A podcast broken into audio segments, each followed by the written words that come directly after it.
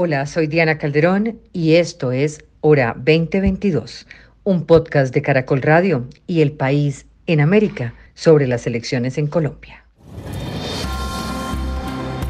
Alfonso Ospina es Caracol Radio.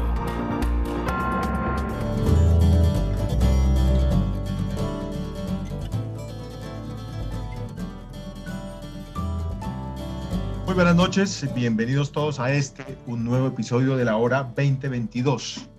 Este es el episodio 25 y es un episodio muy especial como el de ayer también lo fue, porque ocurre apenas pocas horas después, 48 nada más, de que estuviéramos conociendo el resultado de las votaciones de los colombianos, de cómo nos pronunciamos en las urnas y de cómo conformamos de esa manera el nuevo Congreso de la República que recordamos va a legislar durante los próximos cuatro años a partir del día 20 de julio de este 2022. Por eso hoy vamos a hacer una oportunidad para analizar junto con los senadores más votados el pasado domingo esta jornada de elecciones, cómo esa jornada nos configuró un nuevo mapa político en el país, la manera como las corrientes ideológicas ganan o pierden terreno en el legislativo. Uno tiene la impresión de que se creó un equilibrio muy extraño de fuerzas en el Congreso y que de alguna manera eso era bien difícil, una gobernabilidad para que sea cualquiera la persona que ocupe la presidencia de la República a partir del próximo 7 de agosto.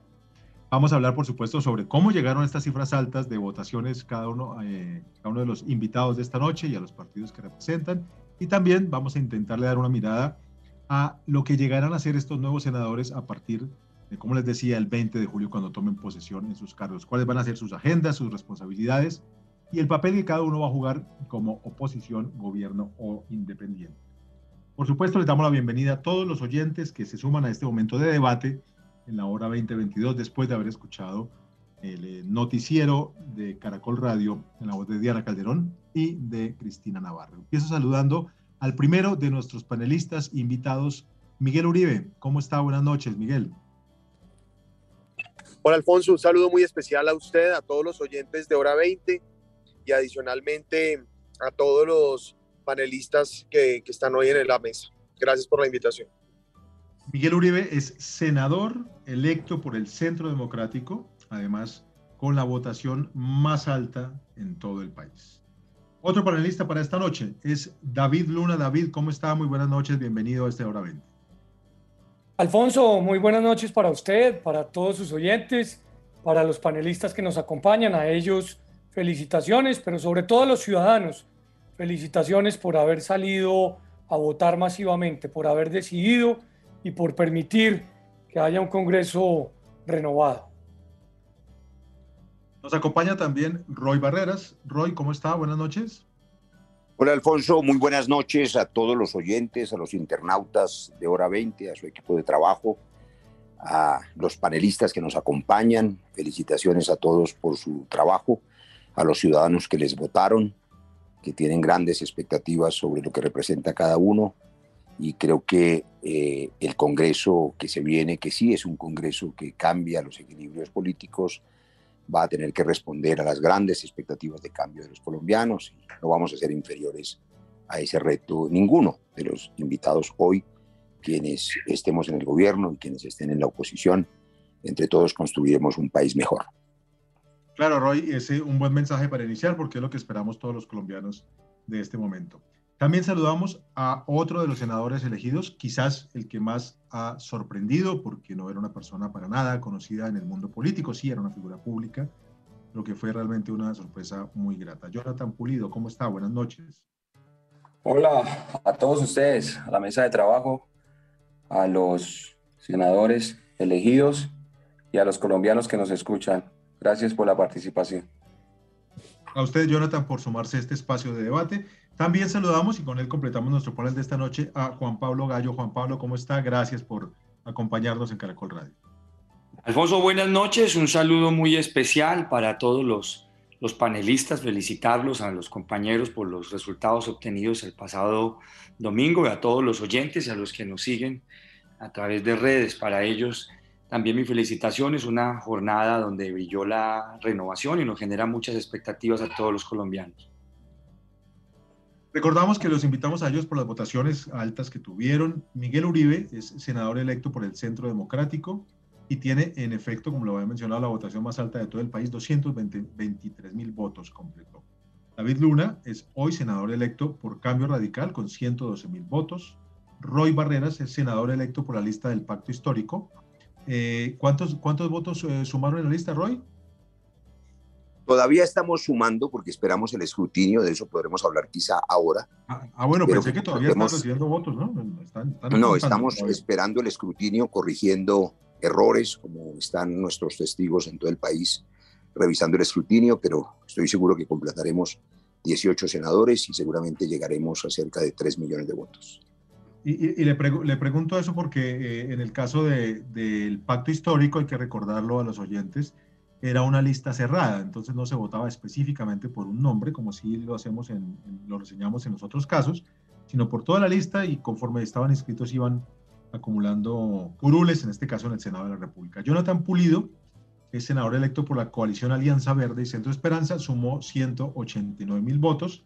Juan Pablo Gallo, senador electo por el Partido Liberal, sumó 134 mil votos. Les contamos a todos los oyentes que también insistimos con las figuras más votadas del Partido Conservador, pero por asuntos de agenda, ha sido complicado en esta noche postelectoral, pues no, ninguno nos pudo acompañar esta noche, pero seguramente los escucharemos de ese partido y de otros también, de otros partidos, eh, los eh, escucharemos en otros debates de hora 20. Hay que decir también que eh, nos quedó un panel absolutamente masculino, lo que siempre digo, es un problema muy serio del país, pero bueno, así son las votaciones, ¿no? Ese fue el orden de los, votos. Hubo votaciones más altas en comparación con algunos de quienes están acá, pero por ejemplo, la votación alta del Centro Democrático, que fue la de María Fernanda Cabal, pues aquí está Miguel Uribe, que fue la primera en, en ese partido.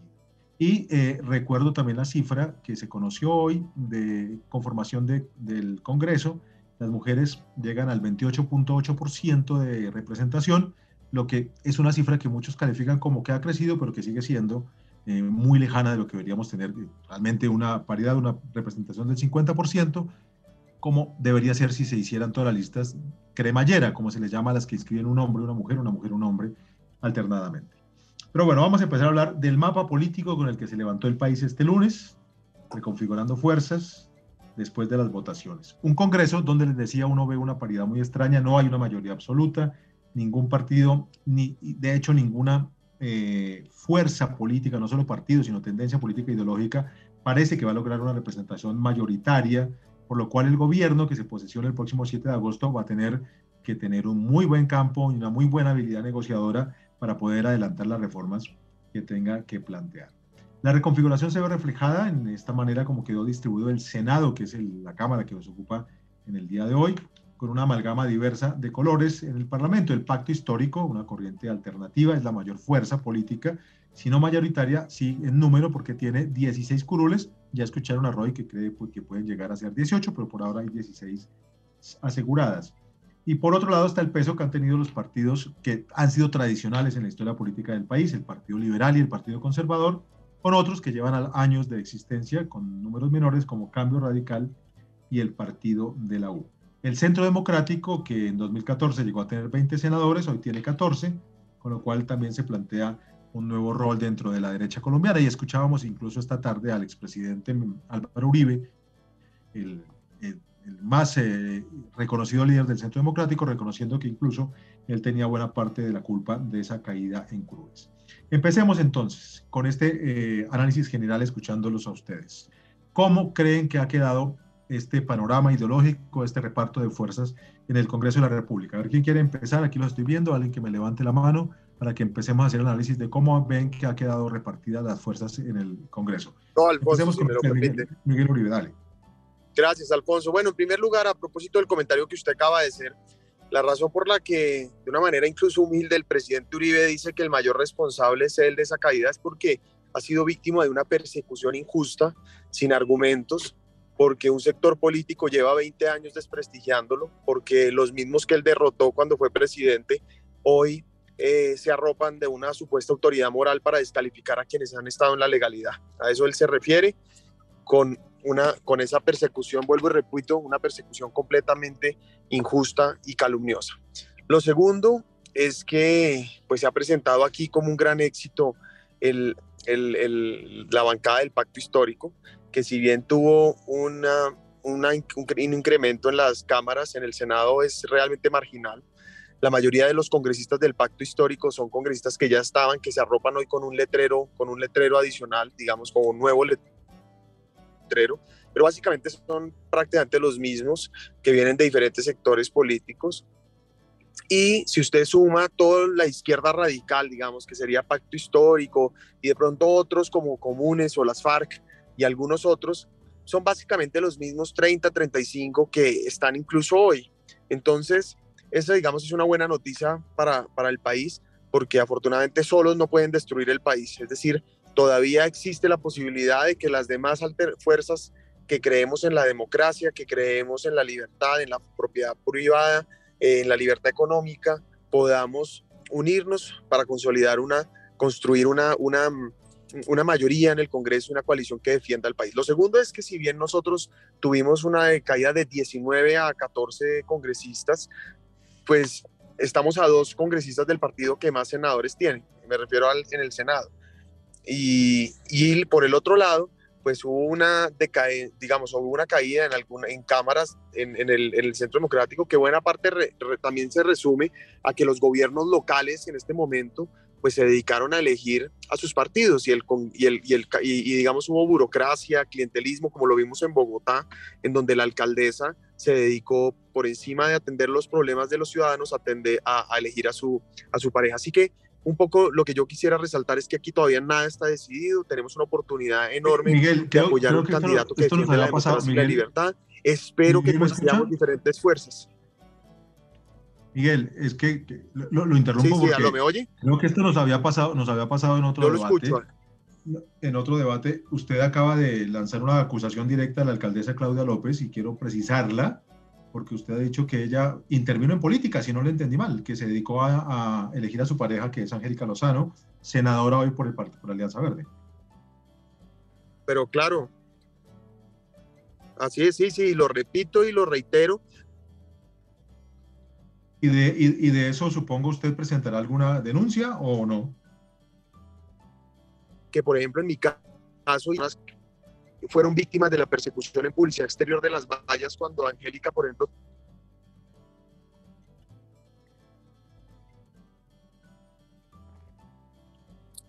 Bueno, eh, eh, hemos perdido contacto momentáneamente, ya hablaremos con Miguel Uribe. Roy Barreras, que había pedido también la intervención y, que, y, y además que fue centro de la intervención de Miguel, eh, ¿usted qué piensa de esta conformación del Congreso? Bueno, varias cosas, eh, Alfonso. Eh, los miles seguramente millones de oyentes de Hora 20 y los colombianos en general esperan que el país salga del atolladero, que el país salga de la incertidumbre, de la miseria, de la pobreza, que se pare la matanza, que encuentren en el Estado el instrumento para el que fue diseñado desde las épocas de la, de la Ilustración, desde el siglo XVIII. El Estado se inventa para permitir que cada persona, cada mujer y hombre y joven y niño que nos escucha tenga mejor calidad de vida. Y lo que esperan de nosotros es que nuestra fuerza política hoy, eh, legitimada por el resultado electoral de hace apenas dos días o día y medio, eh, confluya en el propósito de cambiar el país. Hay una necesidad y un deseo y una decisión de cambio de la ciudadanía evidente. Evidente en el caso, además, de la votación impresionante del pacto histórico. Gustavo Petro obtuvo 4.487.000 votos en la consulta, habiendo sacado en el 2018 2.700.000. Petro duplicó al candidato que le sigue en consulta, Fico Gutiérrez, el candidato de Uribe, y sextuplicó al candidato Sergio Fajardo. Allí hay un mandato muy claro y hay un mandato que convierte además al pacto histórico con significado, porque cada ciudadano que nos escucha que marcó pacto en el tarjetón, marcó por el cambio. Y ese mandato es el mandato de ser mayoría parlamentaria en Senado y Cámara, y por supuesto es una mayoría, usted lo ha dicho dos veces con absoluta precisión, es un Congreso equilibrado, me parece bueno para la democracia, con distintas fuerzas. Y yo en mi saludo inicial felicité a todos los que obtuvieron estas votaciones mayoritarias. Y particularmente voy a felicitar a cuatro personas, tres presentes y un ausente, a David Luna, un eh, joven dirigente ejemplar, claro, coherente, limpio, transparente, a Juan Pablo, que es una revelación en el Partido Liberal, también uno de los senadores más jóvenes de Colombia, a JP que me emociona enormemente. Yo confieso que no lo conocía, tuve que buscar quién era JP en las redes, pero la historia de su vida es una historia que viene de abajo hacia arriba, una historia emocionante que, que nos da esperanza de que sí es posible que el pueblo colombiano llegue al poder y se gobierne y se legisle para los más vulnerables y no para los más poderosos. Y alguien que también es muy joven, que no está hoy, que es la mayor votación del partido de la U, Juan Carlos Garcés. A él lo felicito, a sus electores, porque lo conozco, es un hombre joven, lleno de ilusiones, con la decisión de cambiar al país, y seguramente ellos y sus partidos van a ser parte de la bancada de gobierno. Esperamos construir con ellos una mayoría que convierta esa mayoría parlamentaria en bancada de gobierno y le responda a los colombianos con su mandato de cambio, que es lo, lo que se expresó el domingo pasado. Colombia va a cambiar para bien y lo haremos solamente con esas mayorías que representan hoy estas cabezas de lista que hemos mencionado y que tienen cada uno un significado muy importante, un significado liberal en el sentido del liberalismo clásico, del respeto a las libertades, a la propiedad privada, a los derechos individuales, a la seguridad jurídica. Creemos todos en eso, en el pacto histórico también creemos en eso, pero también de la expresión de nuevas formas de comunicación ciudadana, que es lo que representa JP. Yo creo que hay una verdadera renovación que se debe expresar en la decisión política que tomen sus colectividades, apostándole a ese frente amplio que el pacto histórico ha, ha convocado para poder hacer las reformas que el pueblo colombiano ha exigido, lejos de rencores, lejos de odios, lejos de recriminaciones. Colombia lo que quiere es reconstruir y reconstruirse. Y esa reconstrucción está escrita. La reforma rural, la reforma agraria integral, convertir a Colombia en una potencia mundial de alimentos, dejar de vivir del petróleo, de la cocaína, para vivir de lo que tenemos por montones, tierra fértil, alimentos para el mundo, agua, aire, recuperar la Amazonía, recuperar nuestra potencia hídrica y capaces de hacerlo conjuntamente con las fuerzas políticas representadas hoy y a quienes representan la oposición, quienes han ejercido el poder en los últimos años, una invitación a deponer los odios y a ejercer la oposición, por supuesto, con plenas garantías, lejos del odio y más cerca de la convivencia y el perdón social. Claro, Roy, usted habló en buena parte de su intervención de JP Hernández, Jonathan Belandia. JP está aquí indicándonos también su participación Así que empiezo con usted también, Jonathan o JP, como se identifica usted en redes. Cuéntenos cómo ve esa llegada suya sorpresiva al Congreso y cómo cree, usted no tiene pues punto de comparación ya que nunca ha estado en el legislativo, pero cómo cree que será el panorama con el que se encontrará desde agosto. No, pero yo primero que todo quiero hablar acerca de lo que acaba de decir el senador electo Miguel Uribe. Él manifiesta que la decadencia que tuvo el Centro Democrático en estas elecciones es debido a una persecución de un sector político eh, que le ha hecho a Álvaro Uribe Vélez con una persecución injusta, dice, con calumnias y especulaciones. Yo no sé dónde hizo campaña Miguel Uribe, no sé si no salió a la calle y lamento mucho que no esté, que se haya retirado, no sé, de pronto por problemas de señal. Pero Alcanzamos a ver que estaba moviéndose en un vehículo, pero ya, ya pronto lo vamos a reconectar, eh, Jonathan. Este senador, eh, creo que si hubiese salido a la calle, se hubiese dado cuenta que Colombia eh, no dejó de, de votar por, o dejó de votar por el Centro Democrático no porque le estén especulando algo a Álvaro Uribe, porque lo estén calumniando injustamente, sino porque se están dando cuenta los colombianos que el uribismo es un engaño, es un engaño en este país. O sea, remataron con el gobierno de Iván Duque. Uno sale a la calle, yo recorrí más de 22 departamentos y uno se encuentra con un pueblo que pide a gritos justicia en todas sus facetas y por eso es que el centro democrático se está yendo por el barranco, porque tras de que tienen al pueblo en miseria, salen a decir que lo que ocurre, eh, la, miseria o la pobreza que está atravesando el país no existe. Lo que existe es una calumnia contra Uribe. Yo tengo un video famoso en las redes sociales que se llama Uribista Arrepentido. Y hoy estoy aquí con un senador como Roy Barreras, que también en algún momento perteneció a esa orilla. Y no me da pena decir que mi familia le creyó al uribismo, pero poco a poco nos fuimos dando cuenta que el uribismo es un engaño y abrimos los ojos y les digo algo, la campaña que yo hice en parte fue pidiéndole al país que no siguiera eligiendo a los mismos con las mismas.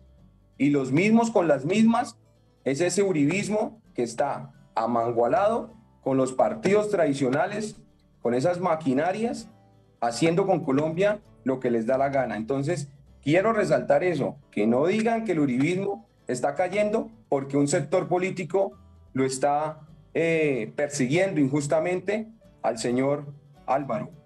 El uribismo está cayendo porque engañó al pueblo, porque hay un presidente que es un completo mentiroso, que le dijo al pueblo que iba a darles más salario y menos impuesto, y es uno de los presidentes que más reformas tributarias ha hecho.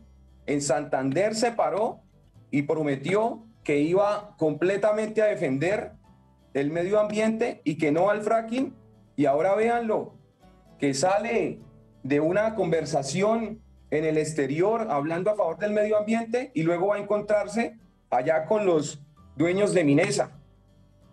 Este hombre es un mentiroso, el uribismo es un engaño. Zuluaga renunció ayer a su candidatura presidencial, pero en semanas anteriores ya estaba diciendo que le iba a llenar los bolsillos de plata a los colombianos. Colombia ya dejó de ser idiota útil.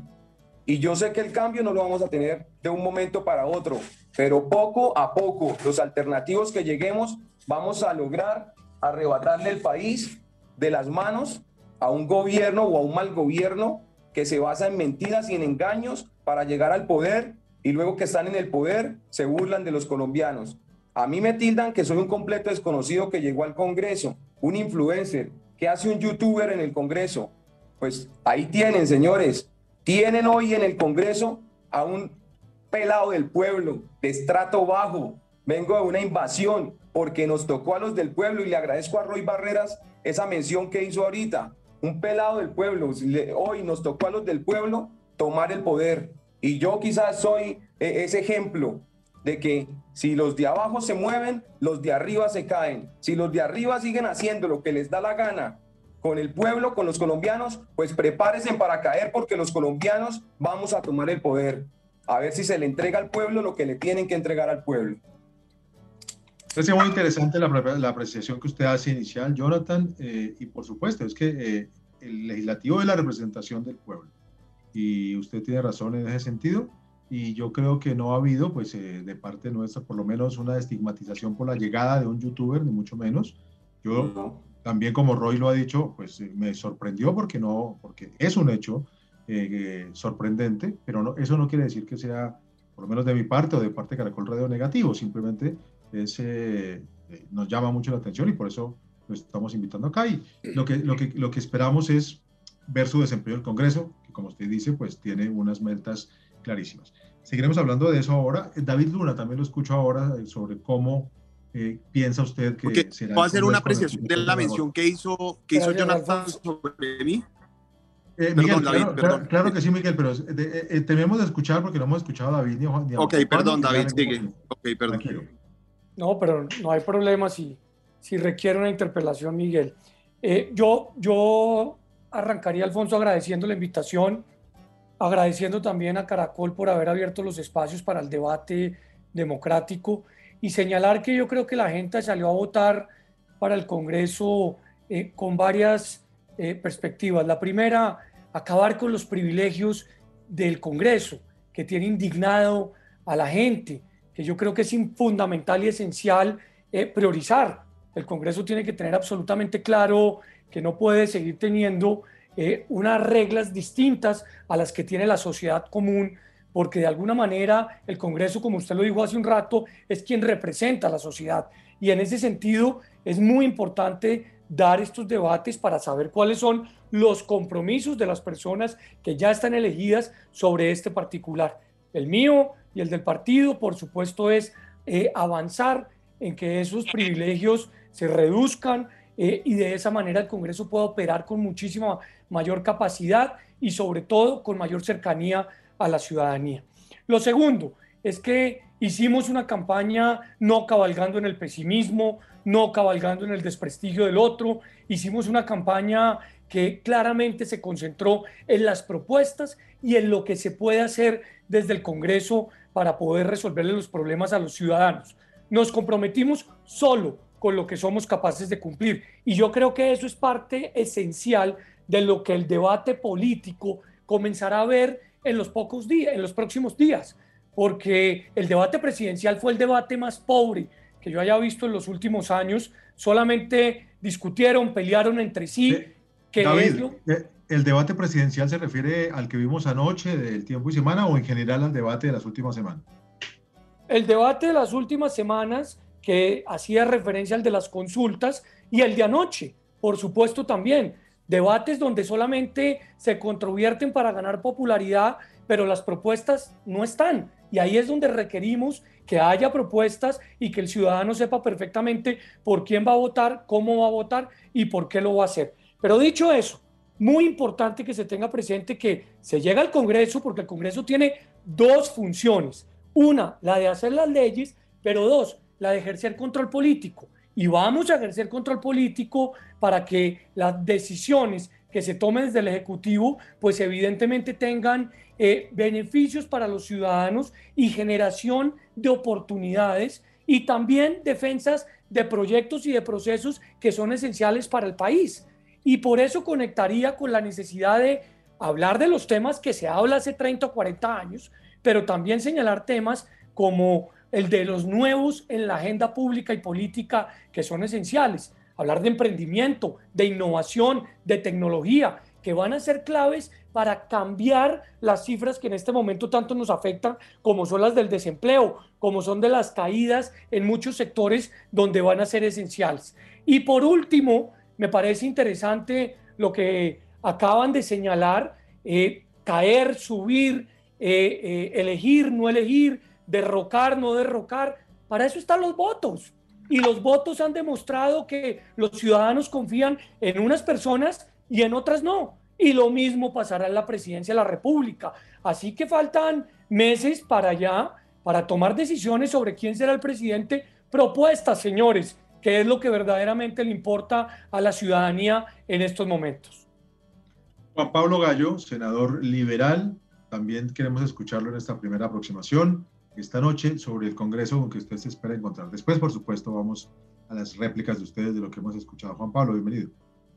Pues Alfonso, gracias. Sí, la verdad me, me encontré, eh, esta es mi cuarta campaña como candidato y me, y me encontré como nunca antes un ambiente absolutamente hostil en torno a la figura del político. Había un rechazo generalizado en todos los escenarios donde nosotros nos movíamos y llevábamos nuestro mensaje, había una indignación como colectiva entre la, entre la gente y eso es, pues, de alguna manera eh, se vio reflejado en, en, las urnas. Hoy tenemos un Congreso con figuras nuevas, eh, un Congreso que se ha renovado en una proporción, nos hubiera gustado que fuera mucho mayor, pero se ha renovado una, en una proporción muy grande. De hecho, muchas de las de las votaciones que hoy están aquí como las más altas del país es de gente, de gente nueva y eso lo que está eh, interpretando es ese sentir de la gente, eh, las, ganas que tiene hoy el, el, colombiano de nuevas personas, de nuevas figuras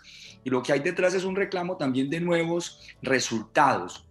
Este Congreso, como bien lo decías, es un Congreso muy balanceado, no hay una gran fuerza abrumadora, un partido que haga solo las mayorías, ese análisis que decías es supremamente acertado, pero además eso nos lleva a una conclusión. Si no hay un partido dominante, si hay tanto, si, hay tanto equilibrio, necesariamente vamos a ver un Congreso donde se hagan alianzas para llegar a, a una mayoría.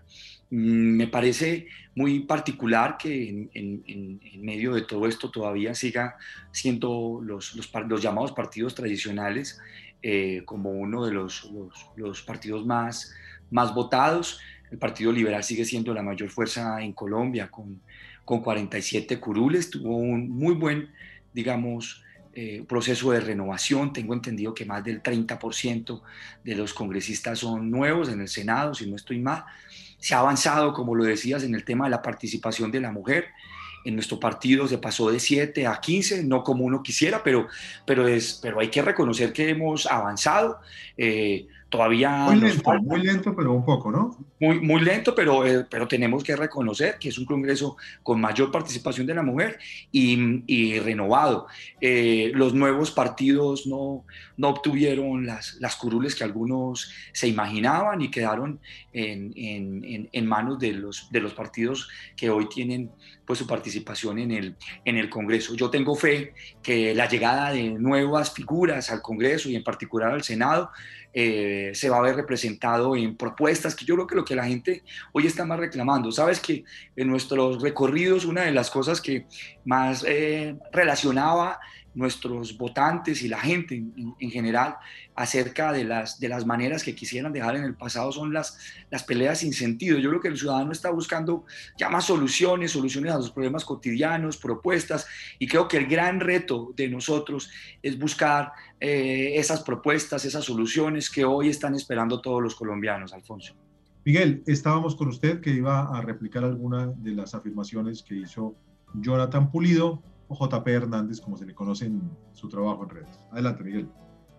Alfonso, bueno, no, en primer lugar, sin duda uno, uno cuando no se trata solo de llegar al Senado o a llegar a los cargos públicos, se trata de saber qué se va a hacer.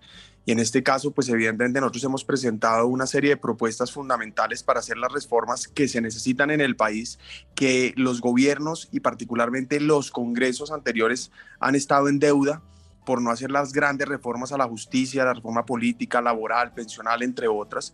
Lo segundo es promover esa reducción del Congreso, entre otras, y coincido con David la necesidad de eh, corregir esa inequidad con los privilegios que hay en el, en el gobierno. Pero yo haría algunos comentarios por ejemplo, dice, dice Jonathan, a quien no conocía, la verdad yo no sabía, no, no lo conocía y me parece bien, yo, no, él, él de alguna manera se queja de que lo subestima, no discrimina, algo no, está muy bien, qué bueno, ese es el Congreso, ¿no? Qué bueno que en el Congreso llegue mucha gente y precisamente ese es el éxito de la democracia que yo defiendo y que está en riesgo con Gustavo Petro. Lo segundo es que, pues yo no sé, yo creo que él tampoco me conocía, pero además dice que yo no hice campaña y no escuché a la gente, no, eh, simplemente para no, pues de pronto a él no me toca convencerlo porque no, no, no lo va a reconocer, pero a los, a los colombianos que me apoyaron, gracias, y saben que recorrí la ciudad, saben que la he recorrido en Bogotá, Cundinamarca, Antioquia, en la mayoría de los departamentos donde tuve apoyo y mi política siempre ha sido esa y seguirá siendo. Es más, en el Centro Democrático creemos en el diálogo popular, en la participación. Yo particularmente he reconocido la necesidad de ampliar los canales de comunicación con los ciudadanos yo hice campaña en la calle, ratificamos como lo hizo el presidente Uribe y lo hicimos muchos de nosotros. Adicionalmente, quisiera resaltar, claro, lo, lo, lo que suena de pronto para las redes sirve, pero cuando uno tiene un debate serio no puede uno decir que la pobreza en Colombia es por cuenta de este gobierno, entre otras cosas porque nadie la ha desconocido. Entonces parece que o no estudia o no se informa, pero la respuesta es que eh, hoy hay una pobreza que es histórica en el país, que se había venido disminuyendo particularmente del 2002 al 2013, que empieza a crecer a partir del 2013 y que se dispara con la pandemia y que evidentemente este gobierno ha hecho un esfuerzo. Entiendo que las cifras de, pobreza van a salir en estos días, Alfonso. Ahí entiendo una reducción, pues sustancial frente al incremento que hubo con la pandemia, pero el fondo del asunto es que eh, aquí pues hay que atribuir las cosas como son y precisamente ahí es donde digo que son calumnias, son mentiras y un sector político particularmente ha gobernado en contra, ha gobernado calumniando particularmente al presidente Uribe. Ahora, sería muy bueno que no solamente miren la paja en el ojo ajeno, sino también la viga en el propio. En Alianza Verde lo que hay es gente incluso procesada, siendo investigada por narcotráfico. ¿no? Y de ahí para allá, imagínense, eh, y eso no lo menciona. Quiero aprovechar, quiero aprovechar lo que usted está diciendo para dos cosas. Primero, eh, porque eh, no quiero que continúe el cauce del debate a que se nos vuelva un, cara a cara personal porque no es tan agradable para los oyentes, no, no, es lo que le prometimos hoy.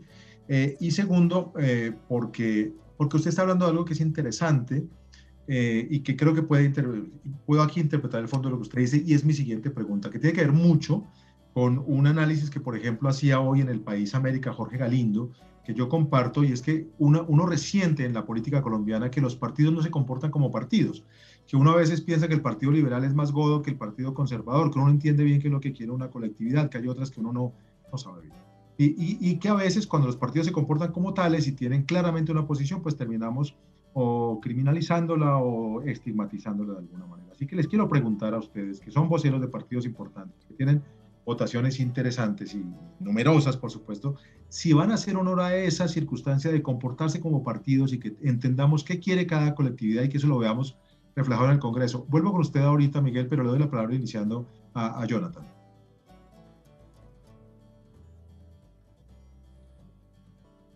Bueno, Miguel, hágame un favor y, y, me responde algo para saber si yo estoy viviendo en Colombia. Eh, Jonathan, yo le prometo que cuando hagamos un cara a cara, lo invito. Juan Diego, Juan Diego quiero que, quiero que pensemos.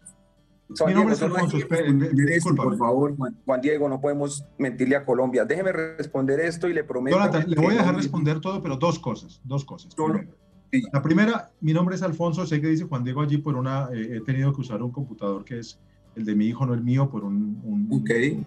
rapidez acá. segunda cosa, de verdad, es interesante, pensemos en los oyentes, pensemos en la oportunidad que tenemos acá. Usted va a responder a Miguel y, está bien que lo haga, pero por favor avancemos también lo que yo le planteo. Su trabajo dentro de su partido que lo, con el que se ha elegido. ¿Cómo van a actuar como banca? Bueno, Miguel, ya que me dejaron responderle. Por favor, dígame, Miguel, respóndame esto para saber si yo estoy viviendo en Colombia o si yo estoy viviendo en otro país, porque la verdad, yo quiero saber, Miguel, dígame si este es el país que durante las últimas décadas ha estado gobernado o por Uribe o por el que dijo Uribe. Dígame si este es el país donde el fiscal Barbosa, el fiscal de su subpresidente Iván Duque, se gasta 1.200 millones de pesos en transporte aéreo y restaurantes de lujo. Dígame si Colombia el país que está gobernado por su uribismo es el país donde la procuradora a las 12 de la noche el 24 de diciembre se gastó 12 mil millones de pesos. Se los pidió. le, prometo, que es un debate que me, interesa mucho, pero no es el que estamos planteando. Dígame, Miguel, si este es el país donde las esposas de los asesores de su subpresidente aparecen con contratos millonarios. Dígame si este es el país donde se robaron 70 mil millones de pesos que iban eh, destinados a la conectividad de los niños. Dígame si este es el país donde su patrón Álvaro ordena desde Twitter que apunte. Nicolás y, y Lulu, vamos a, cerrar el micrófono, Jonathan, por favor, Jonathan. Eh, eh, no, yo estoy muy emocionado, le agradezco mucho que esté en el debate. Le, agradezco muchísimo que esté en el debate, pero eh, es muy interesante que podamos debatir sobre los temas que planteamos.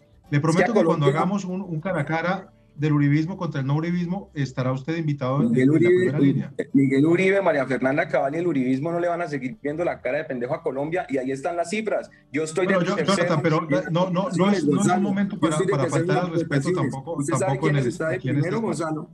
Eh, eh, David, eh, quiero saber si podemos hablar con usted sobre el comportamiento de, de bancada que va a tener cambio radical o no y los partidos en el Congreso.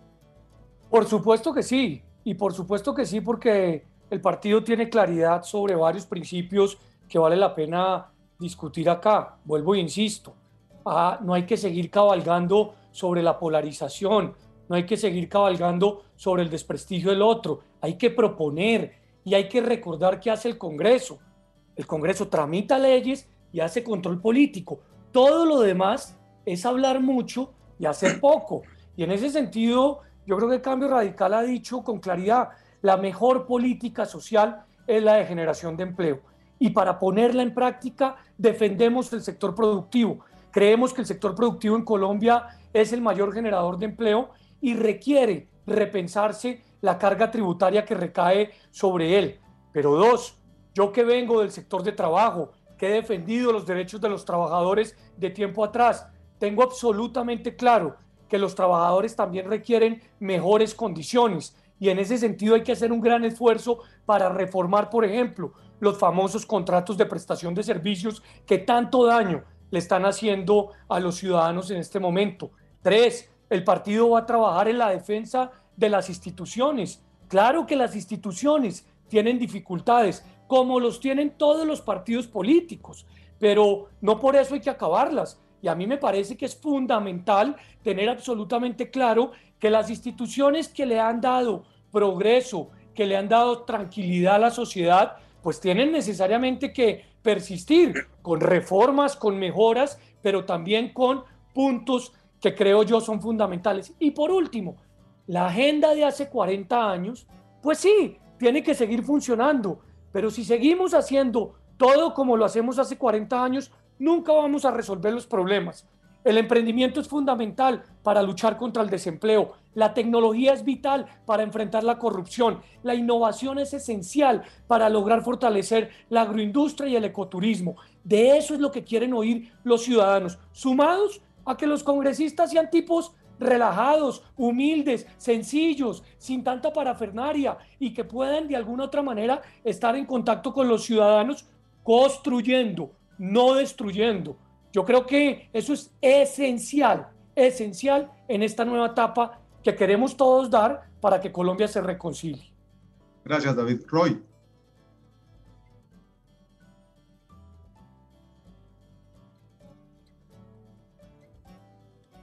Ya volví al sonido. Creo que hay que responder al fondo las preguntas en este difícil esfuerzo que hace usted de coordinar voces disímiles, pero déjeme decir en 10 segundos que yo creo que lo que ha dicho JP es lo que piensan miles, centenares de miles de jóvenes en Colombia. Y a mí me parece que hay que dejarlo hablar, porque es la voz de Colombia. Es la voz que ha sido silenciada durante años. La voz que ha silenciada además en este gobierno a balazo. Pero me parece que no lo he dejado hablar, Roy.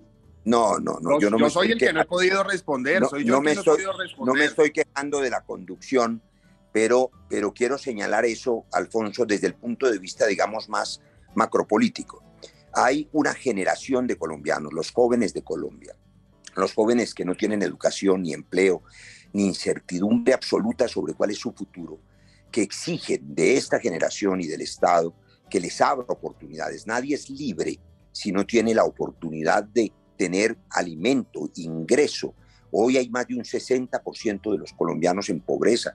Hay millones de colombianos que comen solamente dos veces al día. Usted invita a las propuestas. Yo creo que lo que hace JP es pegar un grito democrático, pacífico, válido, que recoge millones de voces que dicen la respuesta que está pidiendo Alfonso Espina hoy en hora 20. ¿Qué es lo que van a hacer las bancadas? Las bancadas y la del pacto histórico particularmente, como lo saben los colombianos que nos ofrecieron la mayoría el día domingo, nos han impuesto un mandato, el mandato del cambio. Y el cambio tiene reformas especiales, específicas, concretas. Decía ahora el candidato, el senador ahora, Miguel Uribe, que los gobiernos están en deuda con las reformas, claro, sobre todo el gobierno Duque, que renunció a las reformas. La única reforma que hizo fue la reforma tributaria y que había allí, digamos, una disposición al diálogo del uribismo. Por favor, le dispararon a los jóvenes en los ojos y mataron centenares de jóvenes en una represión brutal cuando hubo la, la expresión en las calles de indignación frente a un gobierno que por supuesto ha sido indolente frente a la pobreza e indolente frente al reclamo social. Se cerró el diálogo. El pacto significa diálogo y el pacto significa reformas específicas, que las ha dicho con claridad Gustavo Petro.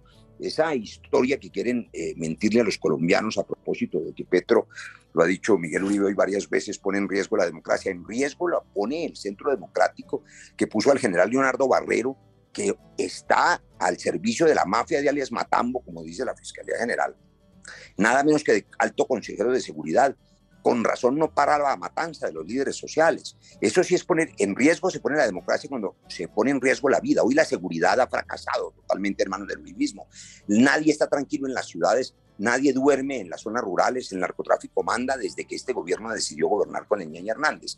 Propuestas, Alfonso, están allí y no son novedosas, sino son una deuda social enorme la reforma rural integral, punto uno del acuerdo de paz que tuve el honor de firmar a nombre del Estado colombiano y que hay que implementar. El pacto histórico abrirá los caminos del diálogo para hacer la paz completa, para que dejemos de matarnos y para que Colombia pueda ofrecerle al mundo lo que sabe hacer, alimentos. Estamos importando la comida. Los oyentes de Hora 20 saben que lo que se están comiendo es importado. Tenemos los alimentos más caros de la historia. Cuando Colombia tiene 43 millones de hectáreas, solamente 7 millones siembran alimento hay 36 millones de hectáreas de lotes de engorde. El pacto histórico no va a expropiar a nadie, no va a expropiar a nadie. Lo que va a hacer es un gobierno claro, justo, equitativo, donde la gente entienda que el Estado le garantiza a las mujeres cabeza de hogar, hombre, una vida digna, una renta mínima. Claro que puede hacerse si logra evitar, evitar la evasión. Hay 50 billones de pesos en evasión. Podemos darle a las mujeres cabeza de hogar esa renta básica, usted está preguntando por propuestas. Podemos darle a los jóvenes de Colombia la garantía de una universidad pública gratuita, una educación gratuita desde el preescolar hasta la universidad. Y voy a cerrar aquí para no abusar de su tiempo, con una vocación de Estado. Si Colombia decide convertirse en una potencia mundial de alimentos, todo el aparato del Estado tiene que priorizarlo. Implica que los jóvenes, yo no sé, Alfonso, si se sabe, que la edad promedio de los campesinos en Colombia hoy es 57 años. Es decir, no hay jóvenes. En, un informe muy reciente y en el programa, claro, en un informe muy reciente de Caracol Radio y en el programa del campo lo hemos contado con mucha angustia cómo ha aumentado la edad promedio de los Entonces, fíjese, ¿cómo hacer para que haya producción de alimentos para las familias colombianas que no dependan de la importación y para que pueda exportar alimentos Colombia al mundo y subir la potencia mundial de alimentos? El aparato educativo, por ejemplo, tiene que volcarse a esos jóvenes y hay que garantizarle a los jóvenes formación en agronomía, en ingeniería genética, en ingeniería de alimentos. Los jóvenes tienen la oportunidad de crecer con una vocación de Estado, que es la producción de alimentos. Y esa vocación agroindustrial se hace con industriales y el turismo, la segunda vocación que va a explotar el pacto histórico, se hace con empresarios y el comercio exterior se hace con comerciantes, por supuesto, impulsando la propiedad privada. No vamos a expropiar a nadie vamos a hacer un gobierno equitativo donde le duela a la gente la pobreza y saquemos de la miseria y paremos la matanza y hagamos la paz total. Eso hará el pacto histórico con todos y con todas. Y yo aprovecho en mi condición de jefe de debate parlamentario a invitar... pero, por favor, Señor. Has, estado, has estado varias veces en, este debate, saben que estamos llegando al final por el tiempo y creo que es bastante justo que escuchemos por lo menos alguna vez a, quienes no han hablado y a quienes han tenido una participación. pero yo tengo que responder. Le prometo que le voy a dar un paso ya mismo, Miguel, por supuesto, pero también tenemos que escuchar por lo menos un minuto a Juan Pablo Gallo, que ha tenido con mucha paciencia su escucha, eh, y después voy con usted, Miguel, y con Jonathan, por supuesto, también, porque todos podemos hablar y, y es necesario que nos escuchemos todos. Juan Pablo, lo escucho en general sobre su trabajo parlamentario dentro del seno del Partido Libre. Alfonso, yo creo, yo estoy absolutamente seguro, tenga la certeza que a los ciudadanos, a los colombianos, sus problemas no pasan por, por discusiones entre uribistas o antiuribistas. Eh, la, agenda, la agenda que hoy reclaman los colombianos está en función a los problemas cotidianos de, de, millones de colombianos a su metro cuadrado, a tener un buen sistema de transporte público, a tener las mínimas condiciones, esas de seguridad, por ejemplo, a salir con el celular en la mano sin pensar que se lo van a arrebatar. los colombianos quieren, quieren saber qué va a pasar, por ejemplo, cuando cumplan más de 35, 40 años y ya sean descartados del mercado laboral. Eh, quieren soluciones para todos aquellos que sueñan con pensionarse en un país que solo 3 de cada 10 se pensionan. Quieren que hablemos de eso.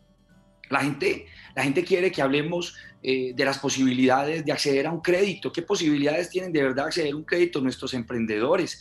¿Qué posibilidades de conseguir trabajo los, denominados aspirantes, los que buscan empleo por primera vez? La agenda del, Partido Liberal debe de girar en torno al ciudadano, a interpretar al ciudadano, a vivir en esa misma realidad del ciudadano. El problema es separarnos, descontextualizarnos o vivir en una, en una abstracción. Ahora que lo decía y creo que es buena antesala para esta respuesta. Nada gana un colombiano común y corriente con peleas absurdas y sin sentidos. Lo, que quieren es soluciones, soluciones a todos sus problemas cotidianos y esperan de este Congreso propuestas. Y yo estoy absolutamente convencido que nuestra agenda debe, girar en torno a ellos, ya pasar las discusiones entre los unos y los otros, eh, soluciones para la gente, eso es básicamente, y creo que esa debe ser una de las grandes lecciones que nosotros tenemos que aprender y este Congreso debe entender que, que, es hacia allí donde debemos de girar, Alfonso. Así es, Juan Pablo. Voy con usted, Miguel Uribe, para que dé sus respuestas libremente. Le pido el favor que no, que no supere los dos minutos en su intervención. Gra gracias, Alfonso. Mire, aquí a los colombianos a mí me eligieron y con la mayor votación para defender la democracia y la libertad, la propiedad privada, la libertad económica, la posibilidad de ser empresa, la generación de empleo y particularmente la fuerza pública. Es decir, vencer a los criminales. Y eso voy a hacer. Y si eso implica desenmascarar a Gustavo Petro mil veces y a sus aliados políticos, lo vamos a hacer así le moleste a Roy o al que sea. Segundo, Roy Barreras es el camaleón por excelencia de la política. Ha estado en el partido de gobierno siempre y no importa quién sea el presidente. Se acomoda donde toque. Y resulta que el que ha estado en el Congreso en gobierno le promete cada cuatro años a los colombianos lo que no hizo en los cuatro anteriores. Es precisamente los políticos como él que estamos cansados y mamados. Él representa todo lo que la política no debería ser. Esa es la desconfianza, la, la pereza, la indignación que los, que los, que los eh, colombianos tenemos. Y son tan absurdos los aliados que hoy tiene que incluso lo defienden porque está con ellos y no se dan cuenta o sí se dan cuenta y lo saben y se hacen los locos de lo que representa Roy y muchos otros de los que están ahí. Primero. Segundo, decir que el, uribismo ha gobernado los últimos años, Jonathan dice, pues se nota, vuelve y repite que es completo desconocimiento, repite, repite completamente, repite una y otra vez lo que dicen. No, no, durante el 2010 y 2018 gobernó Juan Manuel Santos, que nada tuvo que ver con Álvaro Uribe, eso lo conocemos todos, bien o mal, pero lo hizo otro gobierno. Y vuelvo y repito, aquí de lo que se trata, claro, claro que es llevar soluciones, pero es evitar que Colombia se destruya. Y termino diciéndole, claro que Petro, Petro, y, ese es mi papel como senador, es evitar que Petro democratice o expropie la, propiedad de la tierra. Mi papel como senador será va, a ser, sí, es la misma democratización de Maduro y de Chávez, la misma democratización de todos los que han expropiado. Entonces, esas, esas será defender precisamente a Colombia. Miguel. De pobreza. Gracias, Miguel. Eh, me queda un minuto de programa y se lo voy a dar a Jonathan, que creo que tiene razón en que, en que es el que menos hemos escuchado en su vida política y queremos escucharlo para tener el programa con usted, Jonathan. Pero me da 30 segundos para una réplica. déjeme, hablar, por favor. Eh, Miguel Uribe, usted hoy tiene la mayor votación por una sencilla razón. Porque Iván Duque, mientras fue congresista, sí le servía la ley de garantías pero cuando ya vio que el pueblo en las urnas iba a tomar el poder, entonces decidieron desmontarla con los aliados, los amangualados que tienen. Eso no es cierto, eso no es cierto, no sea mentiroso. No sea eso mentiroso. es cierto. Miguel, garantías. Déjeme hablar. ¿Qué viene a respete, respete, respete la palabra. Mire, hermano, que Uribe no ha gobernado los últimos años.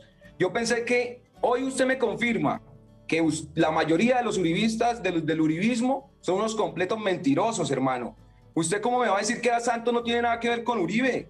Eso es una mentira impresionante. Si fue el que dijo Uribe, así como Duque, así como Zuluaga y así como ahorita es Federico Gutiérrez. Mire, David Luna, dice que no discutamos y que construyamos. Claro, todos queremos construir, pero estamos muy cerquita de unas elecciones presidenciales donde Colombia no puede volver a elegir al títere, al nuevo títere de Uribe. Y el nuevo títere de Uribe tiene nombre propio y se llama Federico Gutiérrez y no somos Bobo, Miguel Uribe. Y no les vamos a permitir que ustedes se vuelvan a quedar en el gobierno haciendo con el pueblo lo que les da la gana. A usted le puede doler mucho, hermano. Le puede doler mucho, pero quiere que le diga algo. Usted sabe quién llevaba la primera votación en Colombia ¿Usted sabe quién la llevaba cuando con 80 mil votos iba en el primer lugar? El pueblo. No J. Hernández, el pueblo. Claro, usted ocupó la primera posición, hermano, porque usted es el candidato del mal gobierno. Usted tiene ahorita la maquinaria del gobierno. Por esa razón ocupó el primer puesto. Si no, créame, hermano, que hubiera quedado bien abajo. Le dieron el, el número uno. Encabezó la lista de Uribe.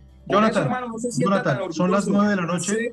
hermano, que Jonathan, Jonathan Dios, Dios quiera le dé paz porque su resentimiento y odio es impresionante. Pero tengo que agradecer. y no sea mentiroso. Alfonso. Yo represento la indignación del pueblo, papá. Yo represento la indignación. No, usted representa el odio y el resentimiento que promueve Gustavo Petro. El odio y el resentimiento de Gustavo Petro es lo que representa usted. Alfonso. Usted representa ese partido que tiene destruido el país. Odio y resentimiento es lo que representa usted. Usted que representa a Álvaro Uribe, un expresidiario. Tiene apagado el teléfono, el micrófono, Alfonso, está apagado el micrófono. Y con orgullo represento a Álvaro Uribe y vamos a representar a los colombianos. Por favor, democracia. por favor, por favor. No les mientan. No lo eh, roben. no podrán negar los colombianos que este va a ser un congreso interesante. Jonathan, ya, ya terminamos, gracias. Eh, no podrán negar los colombianos que este va a ser un, un, un congreso interesante. Los hemos escuchado les pido para la próxima oportunidad que nos escuchemos con más respeto del que lo hemos hecho esta noche, porque todos no, no, pero... hablar. Le quedo debiendo 30 segundos a todo el mundo, pero ha terminado el tiempo en hora 20. Reco reconózcanos a quienes oímos con respeto y a quien hablamos también con respeto, que hayan, que, hayan polarizado. No escuchar, que no pudimos hablar. Terminamos hasta ahora el debate en hora 20. Juan Pablo, bien por David, bien por Seguimos con la programación de Caracol. Muchas gracias a todos por escucharnos. A mí respeto defender a Colombia. Gracias. Hora 2022, la hora de las elecciones.